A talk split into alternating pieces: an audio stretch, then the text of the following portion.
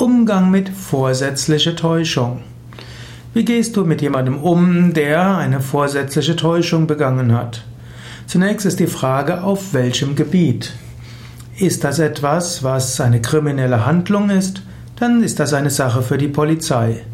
Ist es etwas, was ein Unternehmen sehr massiv betrifft oder auch nur klein betrifft?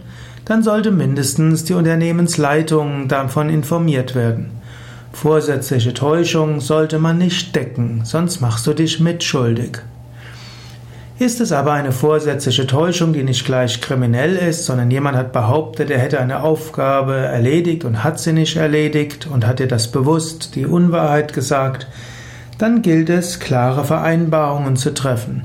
Dann solltest du sagen, ja, dass du hast mich dort getäuscht und du wusstest, dass du mich täuscht und das ist nicht richtig. Du kannst Fehler machen, aber du solltest nicht lügen. Mache es klar mit den Menschen in deiner Umgebung, dass es okay ist, Fehler zu machen. Es ist auch okay, mal eigenständige Dinge zu tun, aber man sollte nicht lügen. Vorsätzliche Täuschungen oder überhaupt Täuschungen sollte man grundsätzlich nicht dulden. Offenheit und Ehrlichkeit sind wichtig für Vertrauen. Täuschungen erschüttern das Vertrauen und machen jede Zusammenarbeit schwierig.